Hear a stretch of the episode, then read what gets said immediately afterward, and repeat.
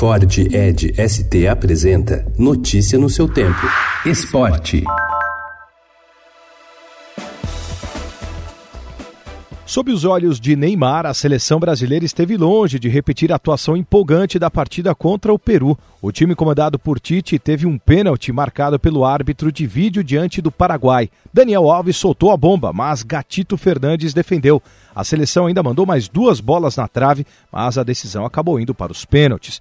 E Alisson pegou a primeira cobrança de Gustavo Gomes. Depois Firmino ainda errou, mas Delis Gonçalves na última mandou para fora e Gabriel Jesus tratou de dar a classificação do Brasil às semifinais da Copa América.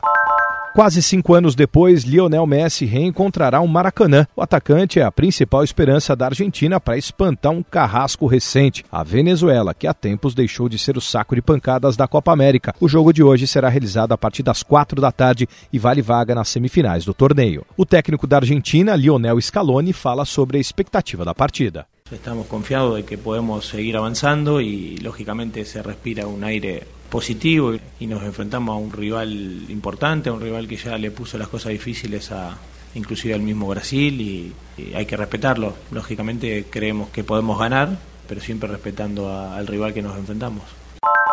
A Polícia Civil ouve hoje o último depoimento no inquérito que investiga a acusação de estupro da modelo Nájila Trindade contra o atacante Neymar. A advogada Yasmin Abdala será ouvida à tarde na sexta delegacia de defesa da mulher. O objetivo principal do depoimento de hoje é o sumiço do celular de Nájila. Na visão dos investigadores, o celular é importante por conter imagens do segundo encontro entre Neymar e a modelo em Paris. Nájila diz que perdeu o aparelho, mas não registrou o boletim de ocorrência e não não pediu o bloqueio da linha.